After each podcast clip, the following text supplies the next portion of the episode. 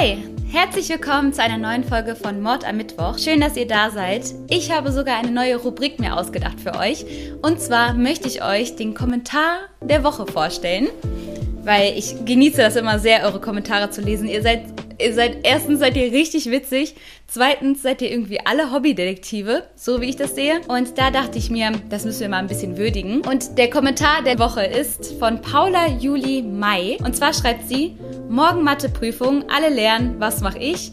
Erstmal Lucias True Crime abchecken. Werd wohl durchfallen. Ja, ähm, kann ich sehr gut nachempfinden. Ich glaube, so habe ich auch meine gesamte Schulzeit verbracht. Einfach mit YouTube anstatt mit Lernen so. Aber Paula, wir denken auf jeden Fall an dich. Wir hoffen, du hast bestanden. Kommentier sehr gerne mal, ob es geklappt hat. Wir, haben, wir drücken dir die Daumen. Und jetzt möchte ich in den neuen Fall mit euch starten. Tatsächlich ist der Fall, den ich euch heute mitgebracht habe, ganz besonders tragisch weil es um eine Familie geht. Also es geht sowohl um die Mutter als auch die Kinder. Was genau passiert ist, das werde ich jetzt noch erzählen. Eigentlich, so wie in den meisten Fällen, fängt alles total schön an. Es geht um die Familie Coleman. Sie besteht aus Sherry, der Mutter, Chris, dem Vater und den beiden Söhnen Garrett und Gavin. Garrett ist elf Jahre alt und Gavin ist neun. Die Familie wohnt in der kleinen Stadt Columbia. Chris und Sherry haben sich damals beim Hundestaffeltraining kennengelernt. Er war beim Militär und sie war bei der Air Force. Und dort haben sie sich kennengelernt, verknallt, wie das so oft kommt und haben dann auch was miteinander angefangen. Und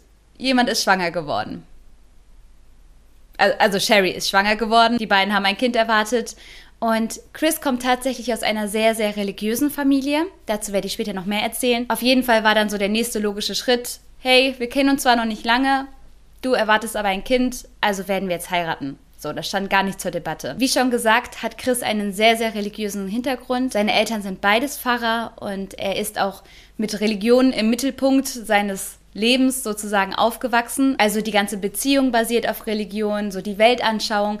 Alles ist eben sehr von der Bibel geprägt. Er ist in einer evangelischen Familie groß geworden und dort gibt es auch viele Verhaltensregeln. Also ganz oft wird eben danach bewertet, was Gott davon halten würde, was Jesus davon halten würde. Und so merkt man bei Chris immer so einen gewissen Druck, der auf ihm lastet. Also Religion kann ja was sehr Schönes sein. Ich weiß nicht, seid ihr religiös? Bedeutet euch Religion was? Das ist ja für jeden etwas ganz Persönliches. Aber bei Chris merkt man eben so, es sind viel mehr Verhaltensregeln, an die er sich halten muss, als so eigene Überzeugung. So heiraten die beiden 1997 dann und Chris stellt schon bald Sherry seiner Familie vor. Die sind aber alle nicht so begeistert. Also, als sie Sherry dann sehen, sie hat dann Shorts an und sie hat auch ein Tattoo und ja, sie ist eben relativ tough, sie ist witzig, sie ist energiegeladen und hat dann auch große Pläne da bei der Air Force. Also, sie lässt sich von niemandem irgendwie was sagen und hat so ihren eigenen Plan und das gefällt der Familie nicht so richtig. Also, es heißt, dass Chris immer so der Golden Boy gewesen ist, also so der kleine Goldjunge. Die haben tatsächlich drei Söhne, aber Chris war schon immer so der, der Schatz der Familie, auf den man so aufgepasst hat, der irgendwie zu gut für alle war. Wo die Mutter immer gesagt hat, ach ja, die Frau, die gut genug für Chris ist, die muss erstmal gebacken werden. So, ihr wisst, glaube ich, was ich meine. So kommt es tatsächlich auch schon bald zu großen Spannungen. Es heißt, die Eltern von Chris würden Sherry vorwerfen, sie sei aus Absicht schwanger geworden, um Chris zu binden und irgendwie dann zu verhindern, dass er sie verlässt. Also sie wolle dann mit der Schwangerschaft ihn festhalten und an sich knüpfen. Was ich einen ziemlich krassen Vorwurf finde, weil zu einer Schwangerschaft gehören auch zwei Leute und ich finde auch, dass die Verantwortung irgendwo geteilt werden kann und manchmal passieren so Dinge und dann jemandem dafür die Schuld zu geben, gerade jemanden, der eigentlich bei allen super beliebt ist und der immer als total liebenswürdige Person beschrieben wird, Finde ich schon unfair. Und das ist auch das, was alle später dann sagen werden. Also sie sagen, irgendwann hat sich das Ganze eingependelt, aber die Familie von Chris war Sherry gegenüber immer so ein kleines bisschen unfair. Auch später noch. Zu der Zeit beginnt es, dass Chris sich so ein bisschen im Konflikt sieht.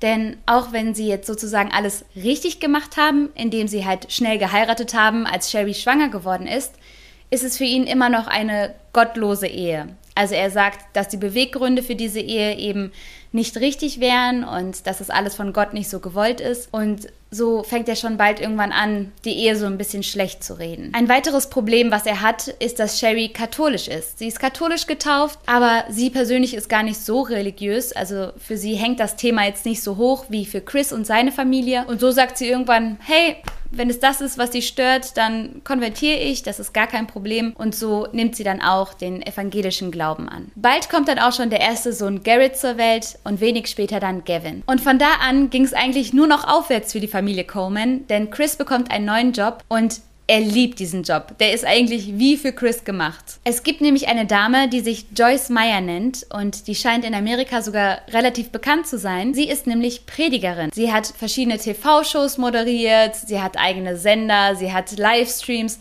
wo sie dann eben predigt und ihren Glaubenssätze dann verbreitet und sowas. Und das ist genau das, was Chris ja toll findet, womit er aufgewachsen ist. Und er wird tatsächlich dann Bodyguard von dieser Joyce Meyer. Sie hat hunderte von Büchern geschrieben und bei meiner Recherche Recherche bin ich darauf gestoßen, dass man sie auch im deutschen TV bewundern konnte. Und zwar bei Kanälen wie Tele5, Bibel TV und auch auf Super RTL hat sie mal gesprochen. Fand ich ganz, ganz witzig. Keine Ahnung, was ihr jetzt mit dieser Information anstellen wollt, aber hier habt ihr sie. Tatsächlich ist die gesamte Organisation von Joyce Meyer aber so ein bisschen kontrovers betrachtet. Also sie hat eben sehr, sehr viele Leute, die da wirklich wie so Anhänger alles, was sie sagen, toll findet und dann auch ihr Geld spenden, komplett hinter der Organisation stehen und alles eben total bekräftigen und befürworten, was sie sagt. Es gibt aber auch andere, die sagen, hey, ähm, sie hat ein Privatjet und ganz viele Häuser und jede Menge Reichtum und das alles eben so von ihren Anhängern ist das alles noch so im Sinne der Sache? Ist das alles noch im Sinne von Gott und der Religion oder ist das eher so ein bisschen ein Geschäft geworden? Aber Chris steht auf jeden Fall voll und ganz hinter der Sache. Der findet Joyce Meyer toll, der findet seinen Job toll und er verdient auch gutes Geld. Tatsächlich macht er auch viele Dienstreisen mit ihr, weil sie eben an verschiedenen Stellen, in verschiedenen Ecken und Enden des Landes predigt und das genießt er auch, weil er dann immer mitfährt, er fliegt mit, ist immer an ihrer Seite, kann die Predigen hören und sieht einfach viel von der Welt dabei. Also unterm Strich, was ich sagen möchte, der Job läuft gut, sie haben ein schönes Haus, sie wohnen in einer schönen Ecke, Frau und Kinder, alle sind gesund. Und dann ist das so ein Moment, an dem mir einfällt, dass das Ganze hier ja ein True Crime ist. Im November 2008 hat es dann angefangen. Als erstes waren es nur E-Mails von einer Adresse, die sich destroychris at gmail.com nennt. Also so viel wie zerstört Chris. In diesen E-Mails wird ganz, ganz vieles gegen Chris und seine Familie, aber vor allen Dingen gegen seinen Job und seine Arbeitgeberin Joyce Meyer gehetzt. Diese E-Mails sind unglaublich fies und vollgepackt mit Vorwürfen und Drohungen und Sachen wie, dass Joyce Meyer zum Beispiel ihren Anhängern Geld aus der Tasche ziehen würde und wie man für so jemanden arbeiten könnte und dass wenn er Joyce Meyer nicht bedrohen könnte oder nicht bestrafen könnte, dann würde er eben den Bodyguard nehmen und seine Familie. Eine der E-Mails lautet zum Beispiel, Beispiel Tell Joyce, stop preaching this bullshit or Chris and his family will be killed.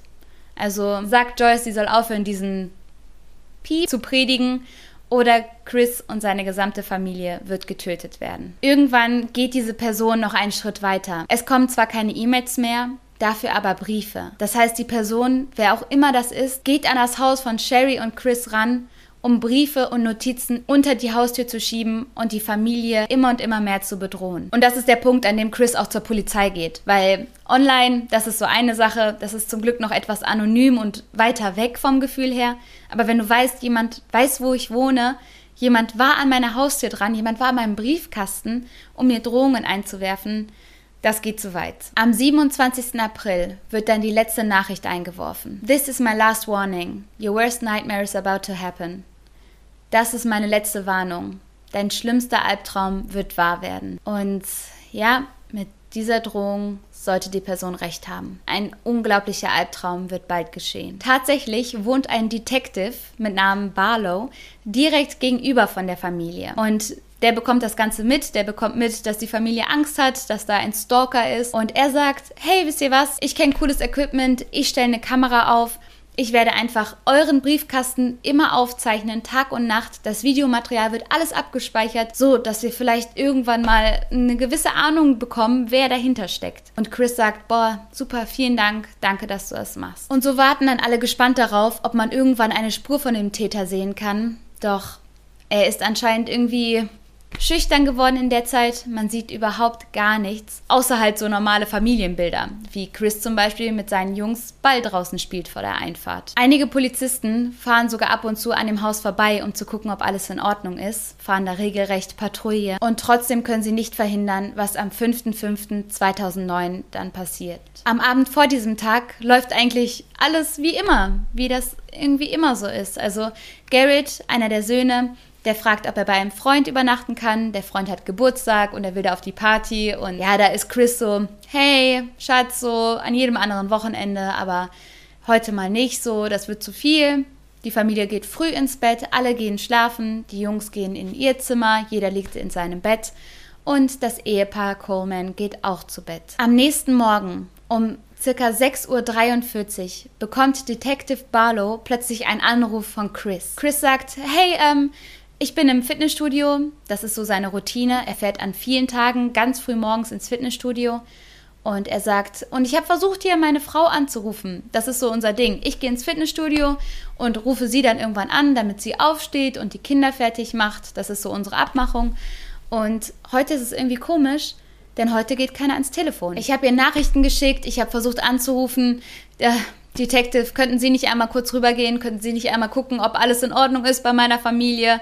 Ich komme auch gleich nach Hause. Ich wollte jetzt hier noch kurz ne, zu Ende machen und das wäre super lieb. Und der Detective sagt, klar, gar kein Problem. Ich gehe kurz rüber, ich mache das und macht sich auf den Weg, um ins Haus zu gehen. Schon bevor er die Szene betritt, ruft er nach Verstärkung, weil er weiß, die Familie hatte einen Stalker und er hat schon dieses ungute Gefühl, ruft also an und geht dann in das Haus hinein. Und er wird später sagen, das Erste, was er irgendwie bemerkt hat, war dieser unglaubliche Gestank nach Graffiti. Das ganze Haus hat einfach so nach diesen Spraydosen gestunken. Eine weitere Sache, die ihm aufgefallen ist, ist, dass das Kellerfenster offen war. Und da dachte er sich nur so, oh Mensch, Chris, warum habt ihr denn das Kellerfenster nicht zugemacht? Ihr habt einen Stalker, ihr lebt in Angst in der letzten Zeit. Da musst du doch echt, also da musst du doch abends drauf achten, dass alles zu ist. Das waren seine ersten Gedanken. Und trotzdem hätte er niemals, niemals erwarten können, was er jetzt gleich sehen wird. Als er in das Haus hineingeht, sieht er, dass die Wände vollgeschmiert sind von roter Farbe. Jemand hat da Drohungen und übelste Beleidigungen überall an die Wand geschmiert. Er sucht sofort nach den Kindern und Sherry und findet sie dann auch schon bald. Die Kinder in ihrem Zimmer, in ihren Betten und Sherry in ihrem Bett. Und alle sind erwürgt worden. Man sieht, dass Sherry sehr doll gekämpft haben muss. Sie hat nämlich überall blaue Flecken, Kratzer und Wunden. Als er anfängt, sich die Schmierereien auf den Wänden genauer anzugucken, ist ihm sofort klar, wer das getan haben muss. Das muss der Stalker gewesen sein. Der Ton ist genau derselbe, die Wortwahl und vor allen Dingen steht an einer Stelle auch I told you this would happen. So, ich habe dir gesagt, das würde passieren. Aber wer ist dieser anonyme Killer und woher hat er diesen unglaublichen Hass auf Chris?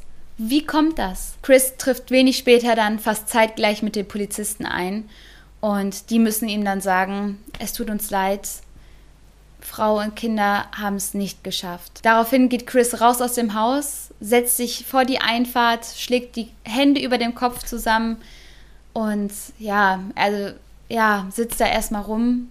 Und er ist auch irgendwie nicht richtig ansprechbar. Also er stammelt viel, er kriegt keinen richtigen Satz zusammen und ich denke mal, das ist normal, wenn man gerade so eine schreckliche Nachricht irgendwie überbracht bekommt. Die Polizei sagt später, er habe kaum Emotionen gezeigt und kaum einen Satz irgendwie zustande gebracht.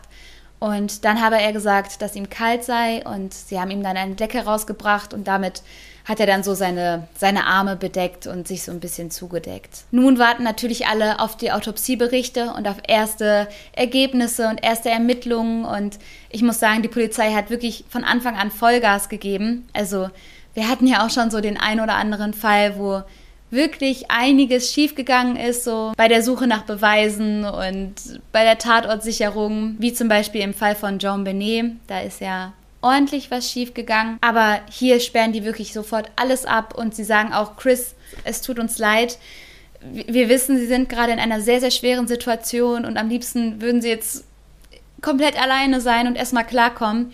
Aber wir müssen sie jetzt sofort befragen. Wir müssen jetzt sofort hier ein paar Sachen klären, damit wir diese diesem Typen einfach sofort auf die Spur kommen, der gar nicht abhauen kann und wir den Ding festmachen. Chris sagt, ja, klar, kann ich verstehen. Ähm, ich weiß nicht, was ich Ihnen erzählen soll. Ich bin um 5.30 Uhr ins Fitnessstudio gegangen. Das mache ich ganz oft. Das ist so meine Routine. Und dann habe ich halt versucht, meine Frau anzurufen. Und das ist ungewöhnlich gewesen, dass sie nicht rangegangen ist. Ich habe am Anfang gedacht, ach, sie hat verschlafen. Oh je, die Jungs, ne, die müssen langsam auch mal aufstehen. Und als dann nach vielen Nachrichten und vielen Anrufen immer noch nichts kam, da habe ich mir totale Sorgen gemacht. Also irgendwie der Stalker muss, muss aufgelauert haben, der, da muss jemand zugeschlagen haben in der Sekunde, wo ich weg war. Anders kann ich es mir nicht erklären. Nach den Befragungen geht Chris erstmal. Zu diesem Zeitpunkt fällt Detective Barlow dann natürlich sofort die Kamera ein. Er denkt sich so, ja, das ist so unser, unser Anhaltspunkt. Vielleicht sehen wir den Täter ja sogar. Aber alles, was man sieht, ist, dass Chris das Haus verlässt, um ins Fitnessstudio zu fahren.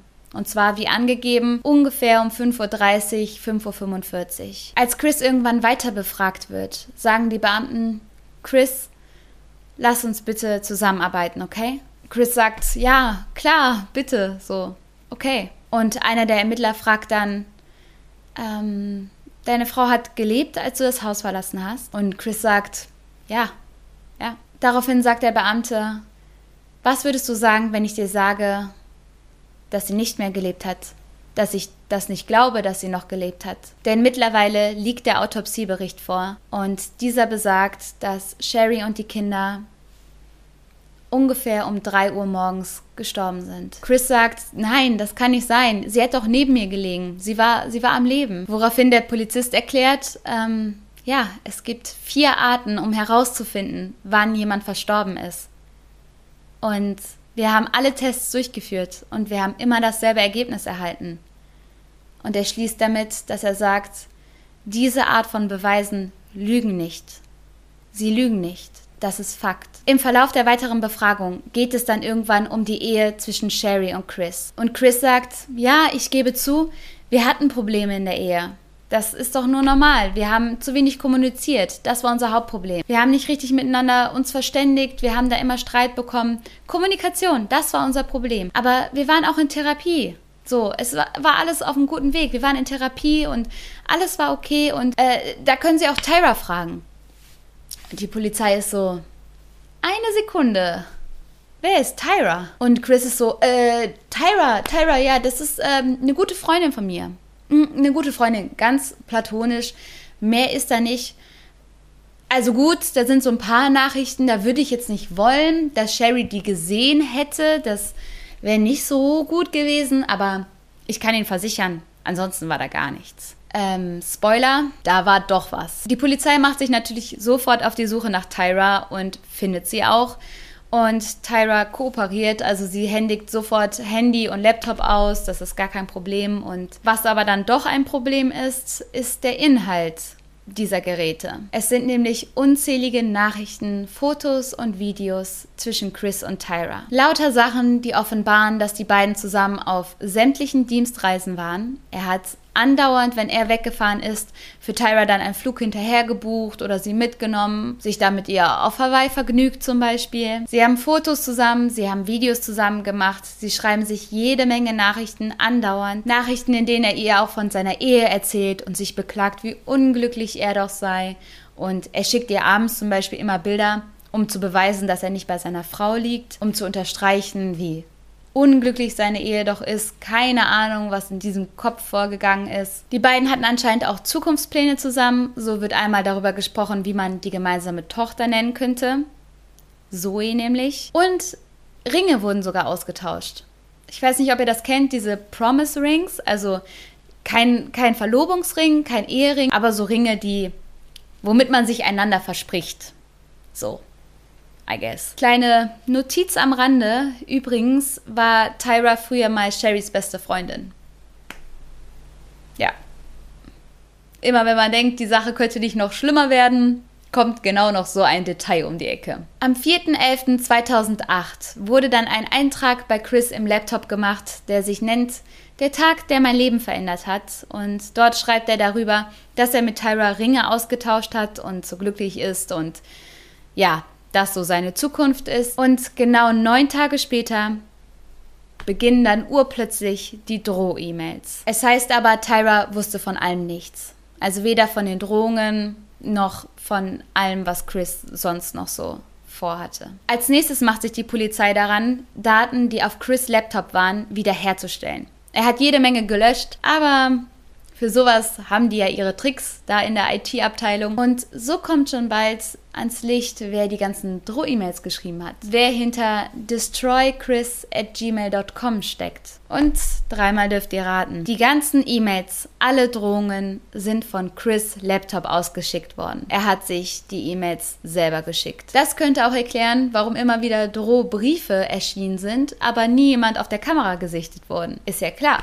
Wenn man sich die selber schreibt, dann kommen sie auch schneller ins Haus, ohne dass jemand das sieht. Aber warum? Warum der ganze Zirkus?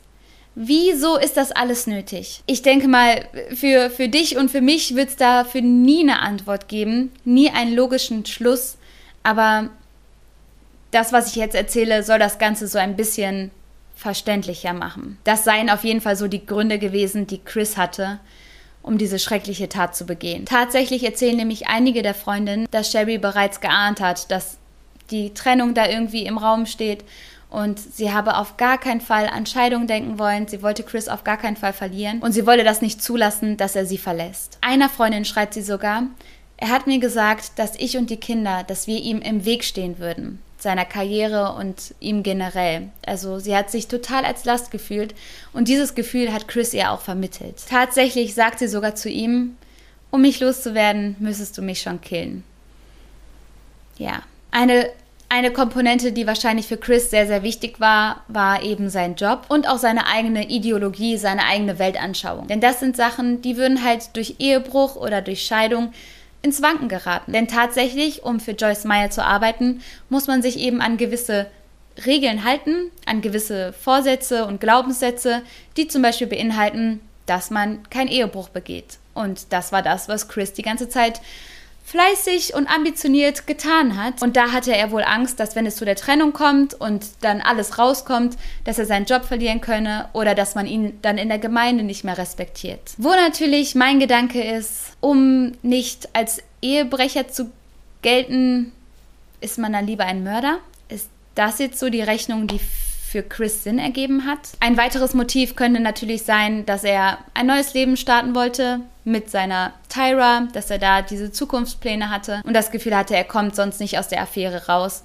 als wenn sein altes Leben voll und ganz verschwindet. Irgendwann stößt die Polizei dann tatsächlich auf den Kassenbon für das Graffiti in Chris Sachen und ja, was soll ich sagen? Die E-Mails, die Drohungen, die Affäre, der Todeszeitpunkt, der nicht mit Chris Geschichte übereinstimmt, der Kassenbon für die Graffiti-Flaschen und zu guter Letzt Kratzer an Chris Arm. Ihr erinnert euch, ihm war wohl plötzlich kalt und er hat sich dann nur die Arme zugedeckt. Ja, die Arme waren voller Kratzer. So Kratzer, die man bekommt, wenn man mit einem anderen Menschen ringt. Zum Beispiel. Später erzählen Freunde von Sherry sogar, dass Sherry gerade in der letzten Woche vor ihrem Tod sehr, sehr nervös war und gesagt hat, bitte, bitte betet für mich und betet für meine Ehe. Und wenn mir irgendwann mal was passieren sollte, dann war es Chris. Außerdem, das ist noch ein Punkt, der der Polizei aufgefallen ist, ist, dass Chris nie gefragt hat, was mit seiner Familie passiert ist.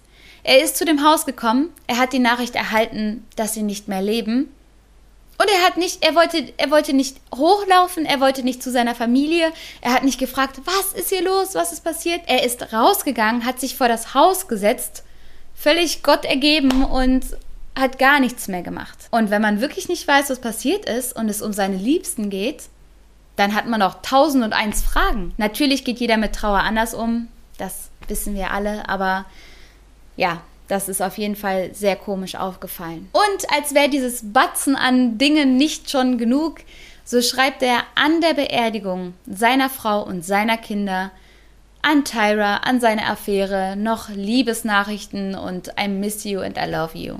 So. An jedem, also so, es ist wirklich, es ist schlimm genug gewesen, dass, dass das jetzt die ganzen letzten Wochen so gewesen ist.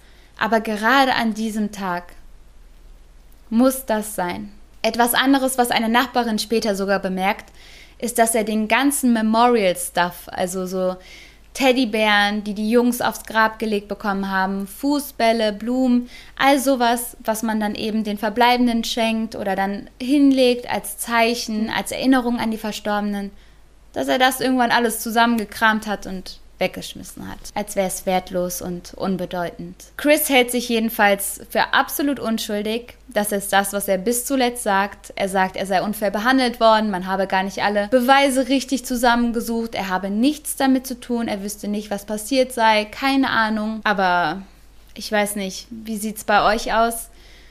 Was glaubt ihr? Könnt ihr noch irgendwie für Chris sprechen, weil ich finde, alles, was passiert ist, die falschen Aussagen und alle Beweise, die gefunden worden sind, erzählen halt einfach eine andere Geschichte, als Chris es tut. Und so fällt es mir schwer, da irgendwie Mitleid zu haben, weil das, was dieser Familie passiert ist, das, was der Mutter und ihren Kindern passiert ist, ist nie zu entschuldigen.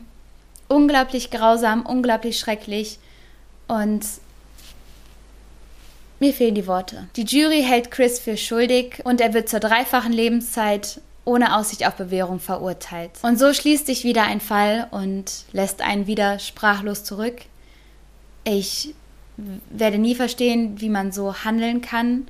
Es gibt tausend Wege und Scheidung passiert. Es passiert, dass man sich nicht mehr liebt. Es passiert auch, dass man sich in jemand anderes verliebt.